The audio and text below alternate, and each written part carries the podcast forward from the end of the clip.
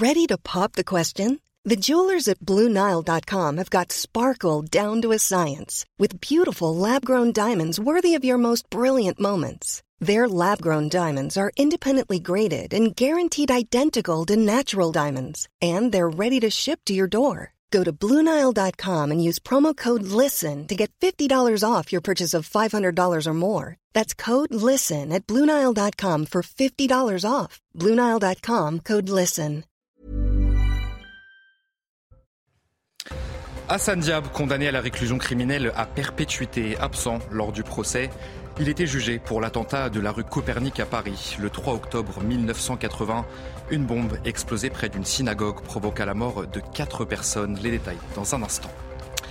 Après Sainte-Soline, faut-il craindre un nouveau week-end de violence Cette fois-ci dans le Tarn, une manifestation est prévue pour protester contre la construction de l'autoroute A69, où près de 2000 personnes sont attendues. Nous ferons le point avec nos envoyés spéciaux sur place. Un immeuble de la ville de Nantes exploité depuis plus d'un mois et les occupants se sont même offert le luxe d'installer leur propre digicode sur place. Le propriétaire espère une décision d'expulsion le mois prochain. En attendant, il ne peut plus rentrer chez lui. Notre reportage dans cette édition. Et enfin, c'est l'événement pour les fans d'Harry Potter. Le célèbre sorcier débarque dans la capitale. Une exposition lui est consacrée à la porte de Versailles. Vous aurez le droit à une visite guidée à la fin de ce journal.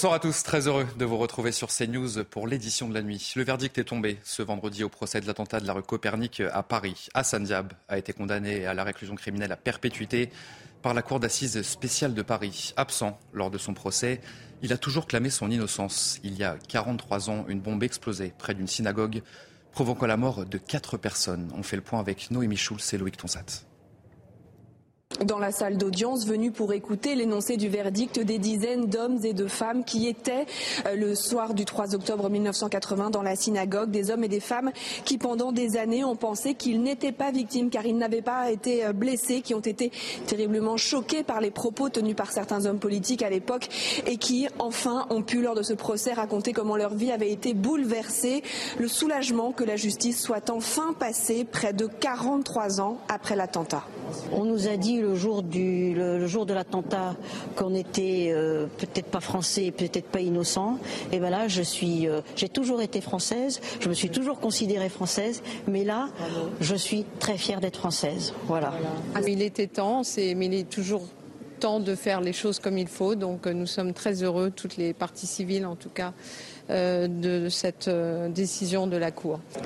L'avocat d'Hassan Diab, qui avait mis en garde les magistrats contre le risque de commettre une grave erreur judiciaire, a dénoncé ce verdict. Même avec des éléments à décharge extrêmement puissants et convaincants, et même avec des éléments à charge extrêmement discutables, contradictoires, et même avec une ordonnance de non-lieu de deux juges d'instruction parmi les plus expérimentés de France, eh bien, en dépit de tous ces éléments, c'est une mission impossible dans ce pays. Hassan Diab ne peut pas faire appel de ce verdict car il était jugé euh, par défaut. C'est maintenant au Canada de décider ou pas de l'extrader. S'il revenait en France, alors un nouveau procès serait organisé. Et puis on voulait vous parler de cette disparition inquiétante. Une joggeuse est portée disparue euh, depuis ce vendredi matin en Seine-et-Marne. Chloé, âgée de 20 ans, est partie faire un footing ce, mat ce vendredi matin à Darmanin en Goël et elle n'est toujours pas rentrée chez elle. La gendarmerie a diffusé un appel à témoins pour tenter de la retrouver. Une nouvelle manifestation est prévue ce week-end dans le département du Tarn, non pas pour protester contre la réforme des retraites, mais pour dénoncer la construction de l'autoroute A69 entre les villes de Toulouse et de Castres. Même si des violences comme à Sainte-Soline sont redoutées, les autorités s'attendent à la présence de 2000 personnes sur place et de 200 éléments radicaux. Des dizaines d'affiches ont été collées sur les arbres menacés justement par cette construction. Sur place pour CNews, Thomas Bonnet et Fabrice Elsner.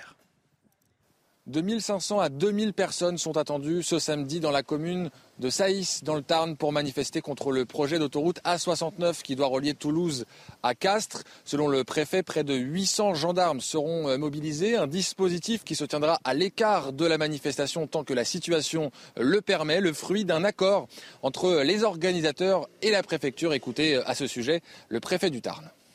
Vous le savez, un dispositif d'ordre public euh, que je qualifierais d'important a été mis en œuvre pour faire face euh, à cette manifestation qui va rassembler, selon les dernières évaluations, entre 1500 à 2000 personnes, qui pourraient être constituées de 150 à 200 éléments peut-être euh, plus dangereux. Et donc nous sommes en capacité de répondre, évidemment, puisque je suis également dans un rôle de préservation de l'ordre public. Euh, je veux dire euh, solennellement euh, aux organisateurs ce soir qu'évidemment si la manifestation est pacifique et familiale, comme ils l'ont dit depuis le début, ce dispositif restera en retrait et tout se passera bien. Tout au long de la journée de ce vendredi, des dizaines de manifestants se sont installés dans ce campement spécialement établi pour ce week-end de mobilisation. Des personnes qui viennent des quatre coins de la France et qui dénoncent un désastre écologique, un projet anachronique. C'est notamment ce qu'on a entendu de la part de certains euh, manifestants. À noter enfin pour euh, terminer, et c'est un point important parce que c'est une première, que les gendarmes vont pouvoir s'appuyer sur l'utilisation de drones aériens lors de cette manifestation qui se déroule donc ce samedi. Vous venez euh, tout juste de l'entendre, les forces de l'ordre pourront utiliser des drones lors de cette manifestation. Leur usage avait été suspendu en 2020, mais il est à nouveau autorisé grâce à un décret publié mercredi au journal officiel. Vincent Fernandez avec Sandra Buisson. 1500 à 2000 personnes sont attendues lors de cette manifestation contre la construction de l'autoroute entre Castres et Toulouse. Pour la sécuriser, les gendarmes pourront utiliser des drones. Dès le départ, il pourrait y avoir un suivi une analyse de l'adversaire, euh, observer de façon très précise euh, sa composition, ses modes d'action, et ainsi adapter en temps réel la manœuvre de la gendarmerie. Plus on anticipe, plus on manœuvre, hein, plus on évite une, une confrontation qui peut donner lieu à un usage de la force. Sur le vif, les images transmises par les drones ne pourront pas servir à identifier des individus. En revanche, après la manifestation, sur réquisition du procureur et dans le cadre d'une enquête judiciaire, les vidéos pourraient être réquisitionnées à cet effet. Là, pour le coup, c'est euh, un outil supplémentaire justement pour, pour solidifier euh, euh, ces procédures et nous permettre peut-être de casser le sentiment d'impunité qui, peut, qui, qui, qui est chez les casseurs. En revanche, la loi prévoit que les drones ne puissent pas capter de son ni utiliser la reconnaissance faciale. Dans le reste de l'actualité, la situation qui reste très compliquée dans les hôpitaux français, c'est le cas notamment au CHU de Grenoble, où la situation est très critique. Trois patients sont morts depuis le mois de décembre après avoir attendu euh, trop longtemps aux urgences. La semaine dernière, un homme de 91 ans est décédé après avoir attendu pendant trois jours. Sur place, le personnel soignant tire la sonnette d'alarme et demande de l'aide en urgence. Michael De Santos, Olivier Matiné. Le CHU de Grenoble est à bout de souffle. Avec une capacité d'accueil d'une cinquantaine de lits, les urgences sont débordées et se retrouvent parfois avec le double de patients. Infirmière, Julie craint un nouveau drame. Elle réclame une série de mesures urgentes. Que des lits réouvrent, qu'on ait du personnel soignant disponible euh, pour répondre aux besoins, qu'on ait plus de médecins. Nous, ce qui nous manque aux urgences, c'est des médecins actuellement. On voudrait juste retrouver des conditions de travail normales et je pense que c'est pas non plus la mer à boire. On réclame pas 5000 euros par mois. Quoi. Pour le chef des urgences, l'amélioration des conditions de travail permettra d'accueillir de nouveaux urgentistes. La priorité reste cependant de trouver des places dans des services hospitaliers où l'attente se compte parfois en semaines. Il y a euh, des filières qui ne fonctionnent pas du tout et c'est le cas en particulier de la psychiatrie. C'est la même chose pour la gériatrie. Les patients psychiatriques et les patients âgés avec des problèmes sociaux, personne ne veut s'en occuper, personne ne sait s'en occuper. Et ils restent aux urgences et parfois ils meurent aux urgences. Face à cette situation, les syndicats ont saisi la justice. Au-delà du CHU de Grenoble, le département de l'Isère est lui aussi confronté à des contraintes similaires. Et justement, dans ce contexte, le ministre de la Santé était en déplacement euh, en Seine-Saint-Denis ce vendredi. François Braun s'est rendu dans une caisse primaire d'assurance maladie, puis dans un établissement de santé euh, du département. Et selon le ministre de la Santé, eh bien, les difficultés rencontrées dans les hôpitaux euh, ne datent pas d'hier. On l'écoute.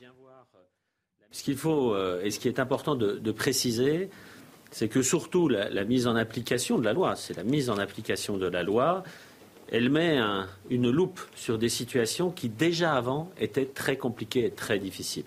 Les services dont on parle, ce sont des services qui déjà avant la mise en application de cette loi, avaient des problèmes de fermeture, avaient des problèmes d'effectifs médicaux. Donc je crois que ça, c'est important de, le marteler.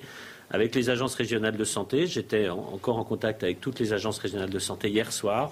Je suis le dossier d'extrêmement près. Nous réagissons dès qu'il y a un problème quelque part pour proposer des solutions, pour qu'il n'y ait pas de rupture dans la prise en charge. Elisabeth Borne était également sur le terrain ce vendredi. La Première ministre s'est rendue à Valenceil, dans l'Indre, pour présenter un nouveau dispositif de rendez-vous en ligne pour se procurer des papiers d'identité, avec comme objectif eh bien, de raccourcir les délais justement pour les obtenir. On va écouter la Première ministre Elisabeth Borne. Beaucoup de Français ont des difficultés aujourd'hui à obtenir ou à faire euh, renouveler une, pièce d'identité, et donc les délais sont trop longs. Donc 66 jours de délai moyen, c'est trop long. L'objectif qu'on se fixe, c'est d'être à 30 jours cet été et de passer à 20 jours à l'automne et d'avoir des rendez-vous disponibles partout en France.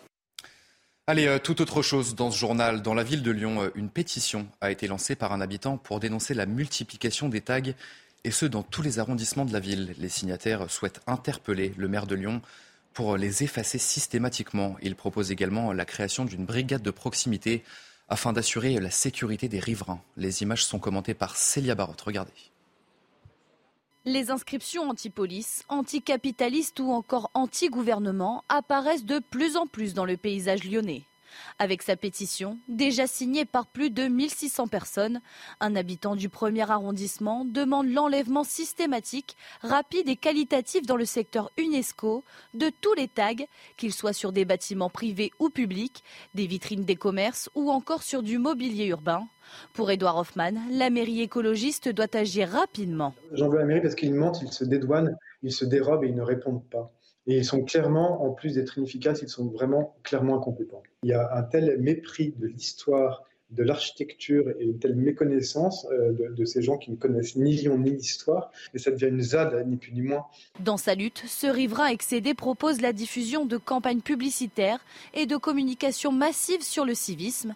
Il aspire aussi à une solution plus sévère en demandant la création d'une brigade de proximité efficace en charge de la sécurité du centre de Lyon, assurant des missions de prévention et surtout de verbalisation. Au lieu de, si vous voulez, de mettre des millions d'euros pour détaguer, je préfère qu'on mette des salaires, et c'est quand même plus intéressant de créer de l'emploi euh, pour sécuriser et apaiser le, le, le centre de Lyon. Comme les riverains, certains élus d'opposition à Lyon se soulèvent contre les dégradations urbaines.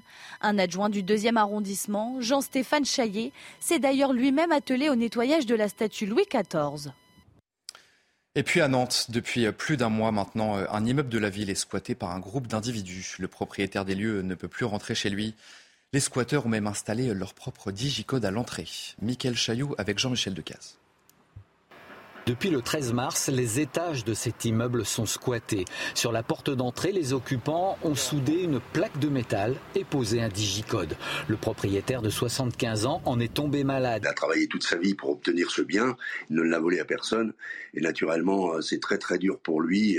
Il a fait un petit malaise cardiaque et, et il ne dort qu'une heure par nuit vous comprendrez que c'est très difficile pour lui, très très difficile pour nous tous d'ailleurs. L'un des squatteurs refuse de répondre aux questions car, dit-il, tout se retournera contre son groupe. Seuls les voisins prennent la parole. Jusqu'à maintenant, ça allait. Il n'y avait pas trop de, de, bruit. Mais là, depuis samedi soir, c'est euh, la Noumba. Quoi. Ils sont une vingtaine ou une trentaine dedans.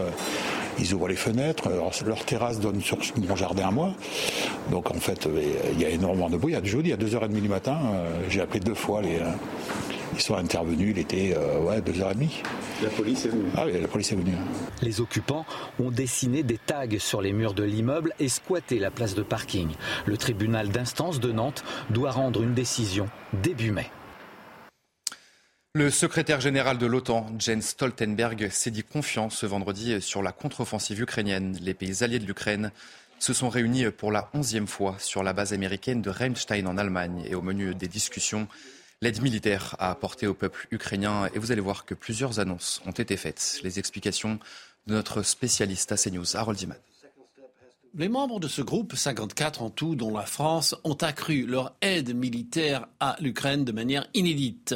C'est sous l'impulsion américaine que ces États ont annoncé avoir livré depuis le début de la guerre 1550 véhicules blindés et des chars de combat, 230 au total, et particulièrement les chars de fabrication allemande, les Léopard. Les chars américains, dont les chars lourds Abrams, sont sur le point d'arriver. La France, elle, avait déjà envoyé des chars légers AMX-10 pour le gouvernement ukrainien. Le moment reste prometteur. Le ministre de la Défense américain Lloyd Austin donne des assurances fortes. Plus d'un an après l'agression russe, ce groupe de contact est plus uni que jamais et plus global que jamais. Dans notre soutien pour les forces de la liberté en Ukraine, il reste fort et tangible. Les équipes ukrainiennes seront rapidement formées à l'utilisation de ces nouveaux chars et aussi de batteries de missiles antiaériens patriotes de fabrication américaine. Déjà, une telle batterie a été déployée dans un lieu tenu secret. La contre-offensive est donc sur le point de commencer. Et enfin, c'est l'événement pour les fans d'Harry Potter. Le célèbre sorcier débarque dans la capitale. Une exposition lui est consacrée à la porte de Versailles. Une façon de découvrir ou de redécouvrir les aventures d'Harry et de ses amis. On voit tout ça avec Célia Barotte et Geoffrey Defebvre. Pour se mettre dans la peau de son sorcier préféré, choisir sa maison Poudlard et son patronus, pas besoin de baguette magique. Grâce à cette exposition itinérante, interactive et immersive, les fans d'Harry Potter plongent dans les coulisses de la célèbre saga. Ils découvrent ses secrets, mais aussi ses accessoires et costumes authentiques. Je m'y connais pas trop euh, dans l'univers Harry Potter. Et euh, ce qui est bien, c'est qu'il y a des affiches explicatives qui, euh, qui reprennent depuis le début sans trop spoiler la série. J'ai lu que c'était une expérience immersive avec euh, des technologies en plus, donc euh, je m'attends à tout. Dans cette expérience personnalisée, étalée sur plus de 3000 mètres carrés, les apprentis sorciers peuvent participer à de nombreux jeux, le tout muni d'un bracelet électronique. Vous vivez ces moments magnifiques. Il y a des écrans, il y a de la musique et parfois un vif d'or. Vous tapez dessus et une certaine magie se produit. C'est un voyage personnalisé. Programmée jusqu'au 1er octobre prochain, l'exposition Harry Potter est déjà victime de son succès. 200 000 visiteurs sont attendus ce week-end. Et c'est euh, sur ces images que se termine ce journal. Tout de suite, votre journal des sports. Et on commence euh, ce journal des sports avec du football en ouverture de la 32e journée de Ligue 1. Le PSG leader se déplaçait euh, chez la Lanterne Rouge Angers, un duel remporté par les champions en titre. Un succès de 2 buts à 1 Grâce au 21e et au 22e but de Kylian Mbappé en championnat cette saison, les Parisiens prennent 11 longueurs d'avance sur Marseille et se rapprochent d'un 11e titre historique. Et côté Angevin, le maintien est presque hors d'atteinte maintenant.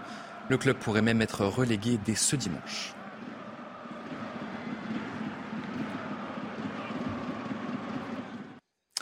Allez, euh, football toujours dans ce journal des sports, mais de l'autre côté de la Manche cette fois-ci, euh, avec là aussi un duel entre le leader de la Première Ligue Arsenal et le dernier de la classe, Southampton, des Gunners fragilisés par deux matchs nuls d'affilée qui les ont placés à portée de leur dauphin Manchester City face à des Saints à la lutte pour leur survie. La rencontre avait tout d'un match piège. Récit justement de cette rencontre avec Étienne Coudray.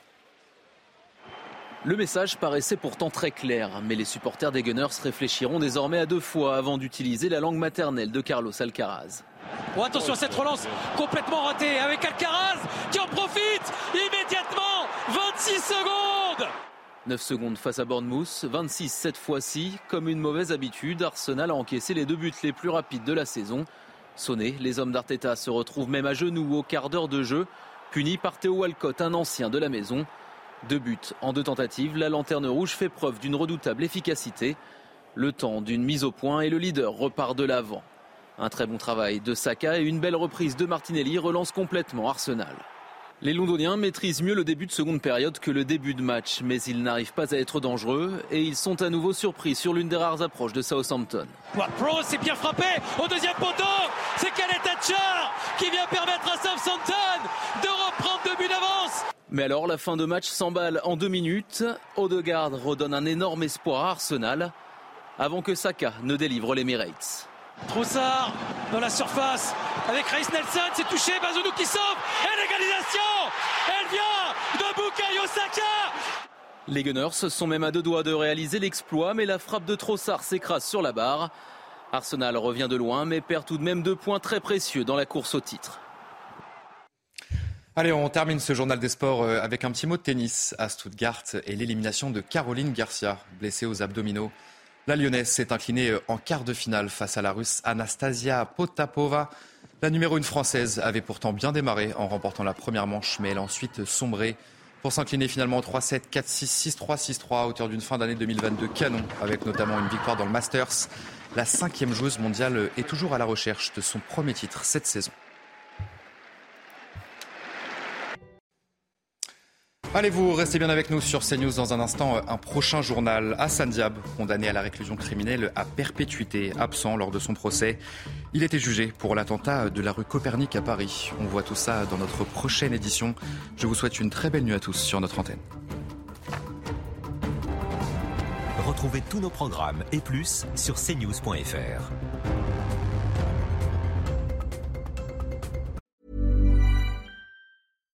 Hi, I'm Daniel, founder of Pretty Litter. Cats and cat owners deserve better than any old-fashioned litter. That's why I teamed up with scientists and veterinarians to create Pretty Litter. Its innovative crystal formula has superior odor control and weighs up to 80% less than clay litter. Pretty Litter even monitors health by changing colors to help detect early signs of potential illness. It's the world's smartest kitty litter.